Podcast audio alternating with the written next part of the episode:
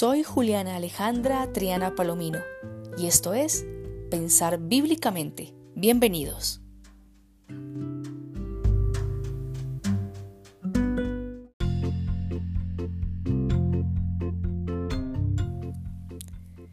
Hasta el momento hemos llevado a cabo un itinerario hermoso en estos 40 días para amar.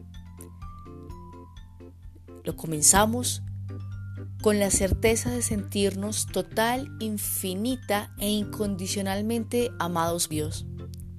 Y este amparo, esta certeza, nos ha dado la fortaleza para salir hacia adentro y darnos cuenta del tesoro de vida que hay en nuestro interior y darnos cuenta que somos ese logos, ese proyecto de Dios que está hoy en la tierra y un proyecto de Dios que mira al proyecto por excelencia, Jesucristo, para poder desarrollar todas sus potencialidades, para poder armonizar todas sus cualidades afectivas, intelectuales, psicológicas, en orden a lograr esa plenitud, esa armonía a la cual estamos siendo llamados.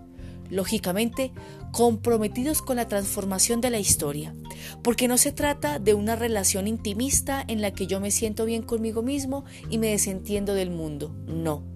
Somos un proyecto de Dios, somos una riqueza de Dios, somos expresión de Dios, imagen suya y semejanza suya aquí en la tierra para transformar la historia, para hacer de este mundo algo habitable, algo cada vez más hermoso donde sea el amor.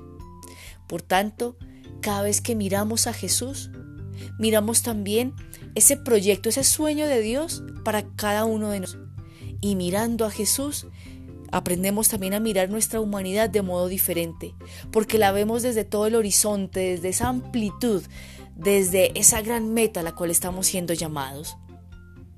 Así que en estos 40 días, en estos días que llevamos de trayecto, ya hemos podido detectar algunas cosas y estamos en ese proceso de tomar decisiones.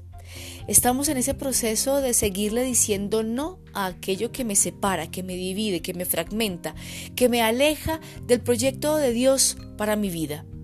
Y estamos en ese proceso de decirle sí continuamente a todo aquello que me integra, que me une, que me lleva, me conduce por las sendas que me permitirán vivir una vida cada vez más armónica, cada vez más enraizada en el amor.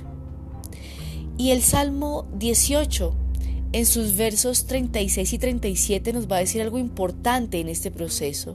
Dice así el Salmo. Tú me das tu escudo victorioso, tu diestra me sostiene. Multiplicas tus cuidados conmigo, al andar ensanchas mis pasos, mis tobillos no se tuercen. Y estos versos del Salmo 18, versos 36-37, son muy significativos en este proceso, porque podemos nosotros percibir que en ciertas áreas de nuestra vida nos sentimos vulnerables, sentimos que aún nos duele, sentimos que aún no estamos del todo listos para dar el siguiente paso porque hay cosas que, que aún nos falta sanar. Y así como el guerrero que se apresta para la batalla y en su mano derecha empuña la espada y en su brazo izquierdo toma el escudo, nosotros estamos hoy en este proceso tomando esas herramientas que nos van a ayudar para qué? Para protegernos y para librar esa batalla contra los prejuicios, contra la pereza, contra el miedo, para que no nos sigan impidiendo el avance en el camino que Dios nos ha trazado.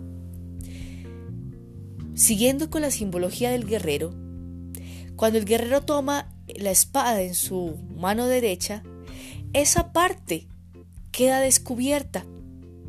Y miren el Salmo lo que, lo que nos dice en el verso 36, tú me das un escudo victorioso. De manera que Yahvé mismo se hace escudo nuestro para protegernos justo en esas zonas más vulnerables. Y en la antigüedad, en, en, los tiempos del Antiguo Testamento, los escudos cubrían al guerrero de Israel casi que desde los tobillos hasta el cuello, cubrían toda la parte donde están los órganos vitales, donde están las vísceras, donde una herida puede ser mortal. Así que Yahvé se pone al servicio de nosotros, Dios se pone al servicio de nosotros como un escudo para protegernos en las zonas más vulnerables, para protegernos en las zonas donde aún todavía nos duele. Y algo bellísimo dice, tu diestra me sostiene. Así que si yo me agarro de la diestra de Dios, me estoy agarrando, ¿cierto? Misericordia de esa bondad de Dios para proteger aquello donde yo siento que aún hay inmadurez, donde siento que hay que poner más atención y donde es preciso no abandonar el proceso, sino continuar, llevarlo hacia adelante, porque es preciso sanar esa herida, reparar esa fisura, sanar esa fractura, para continuar el camino de madurez, para conquistar ese sueño que Dios tiene para mí, para cada uno de nosotros. Por eso Dios no se va a cansar y va a multiplicar sus cuidados con cada uno de nosotros. Porque recordemos, Dios es el primer interesado en que nuestra vida como proyecto suyo salga adelante. Dios es el primer interesado en que nuestro intelecto se desarrolle. Dios es el primer interesado en, en que nuestra afectividad se desarrolle de una manera sana, armónica, plena.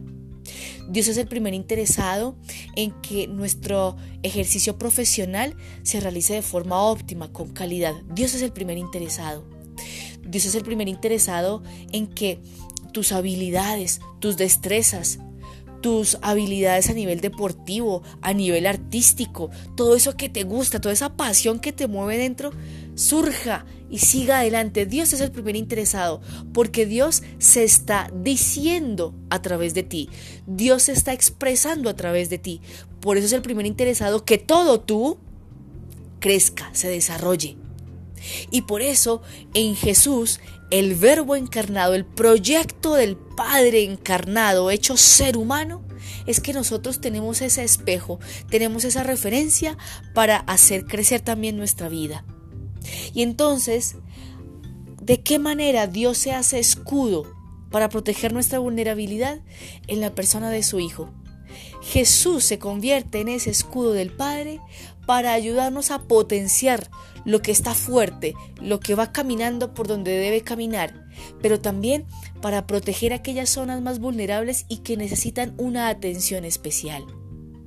Dios como escudo, como médico, como terapeuta incluso, se acerca a nosotros para dedicarnos el tiempo suficiente en aquellas zonas de nuestra vida que necesitan reparación, que necesitan cuidado, que necesitan sanación. ¿Para qué? Para que sanando todo ello en nuestro interior, nos desenvolvamos hacia el exterior de una manera más armónica, más bonita, menos conflictiva. Si aprendemos a sanar nuestras afectividades, si aprendemos a sanar nuestro intelecto, nuestra afectividad, nuestra psicología, nuestro corazón, las relaciones interpersonales serán mejores la mirada que tengamos hacia nuestro jefe, hacia nuestros compañeros de trabajo, hacia nuestros compañeros de estudio, nuestros familiares, nuestro esposo, nuestra esposa, nuestros hijos, va a cambiar. Porque los miraremos desde una perspectiva de curación, de sanación, en donde nos sentimos vulnerables y llamados a crecer. Pero gracias a que estamos tomando conciencia de ello, desde el abrigo de sentirnos total, infinita e incondicionalmente amados, vamos a tratar a los demás no desde la agresividad, no desde la reactividad, sino que los vamos a tratar desde la misericordia, porque nos sentimos misericordiados por Dios, como dirá el Papa Francisco. Nos sentimos misericordiados por Dios porque justo donde más me duele, justo donde más necesito reparación, allí está Dios conmigo trabajando. Por ello, al andar, nuestros pasos se ensanchan, es decir, los caminos se abren, los horizontes se multiplican, las soluciones aparecen, porque estoy enfocado, enfocada en la solución. Estoy enfocado, enfocada en el mejoramiento no en el quedarme estancada o estancado en lo que aún no se puede hacer. Y por eso mis tobillos no se tuercen, dirá el Salmo. Por eso mis pies son firmes, porque voy dando pasos firmes. ¿Y por qué los doy firmes? Porque los voy dando desde la certeza del amor, no del miedo, no de engendrar un cambio para evitar un llamado de atención, sino para engendrar un cambio porque es que me siento tan amada y tan amado que la respuesta natural que me brota es la de ajustar mi vida para responder de forma cada vez más eficiente al amor que me fue entregado. Así que ánimo, ánimo en este camino de tomar decisiones, ánimo en este entrenamiento cuaresmal, ánimo en estos 40 días para amar, de modo que podamos al final de esta cuaresma darnos cuenta de lo bello que ha hecho Dios en cada uno de nosotros, para verificar cómo esas brechas, esas fisuras, esas fracturas que había en nuestro interior han comenzado a ser reparadas.